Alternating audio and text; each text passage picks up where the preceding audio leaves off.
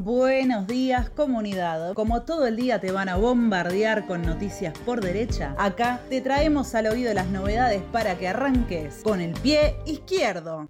Antes de arrancar con las noticias, te queremos recordar que necesitamos de tu aporte económico, el que vos y tus conocidos puedan hacer para sostener todos los días y seguir ampliando la comunidad La Izquierda Diario, este proyecto novedoso y lleno de desafíos. Mientras los grandes medios son un espacio de lobby para los aparatos políticos tradicionales que defienden los intereses de los empresarios, nosotros construimos junto a vos esta herramienta para replicar por miles y miles la voz y las demandas cotidianas de los laburantes del movimiento de mujeres, de la juventud y el pueblo pobre, vibrando con cada nuevo avance en la unidad de las luchas y buscando una salida favorable para las grandes mayorías, planteando además la necesidad de que ante las próximas elecciones presentemos una alternativa unitaria de toda la izquierda anticapitalista y socialista para emerger como tercera fuerza frente a los ajustadores. Te pedimos que te tomes dos minutos para entrar en el link que te dejamos en el texto y hacer tu aporte y que lo compartas, porque ya sabes, depende de vos y de todos nosotros. Tu aporte es fundamental para que las luchas de los esenciales lleguen a todo el país, desde la voz de sus protagonistas. Por eso te contamos desde la primera línea que las trabajadoras y los trabajadores del Hospital Garraham vuelven a paro hoy, mañana y el sábado. Así lo explica Florencia, delegada de la agrupación Marrón. El gobierno nacional, junto con las direcciones sindicales de UPCN, TUTECBA y ATE, acordaron un salario a la baja de la canasta familiar. Por eso vamos a estar preparando todos estos días por mejores condiciones de trabajo, por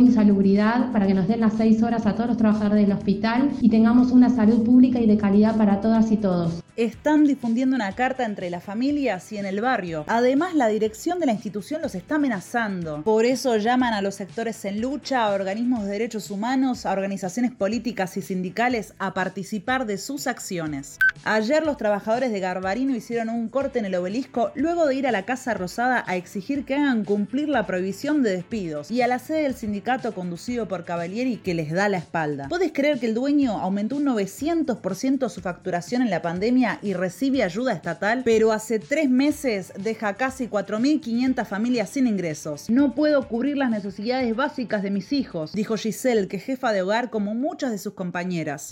El Estado francés pone un filtro antidemocrático de 500 firmas de alcaldes para presentarse a elecciones. Por eso, Anas Kassib, trabajador ferroviario, hijo de inmigrantes marroquíes y militante del partido hermano del PTS en Francia, viene sumando adhesiones a su candidatura presidencial entre destacados artistas, periodistas, delegados sindicales, intelectuales y activistas contra la represión, como Asa Traoré, hermana de Adama, joven negro asesinado por el racismo policial. Buscan que las históricas luchas que se vienen dando desde los chalecos amarillos hasta la gran huelga contra la reforma jubilatoria y las del movimiento estudiantil, ecologista y antirracista, tengan una voz propia, enfrentándose a Macron y a la extrema derecha. Tras el asesinato homofóbico de Samuel, un joven de 24 años, en la madrugada del sábado, la bronca y el repudio se multiplicó por miles en manifestaciones en varias ciudades españolas por justicia por Samuel. Desde la izquierda diario Estado español llaman a que se organice la rabia contra este crimen y el sistema calienta este odio.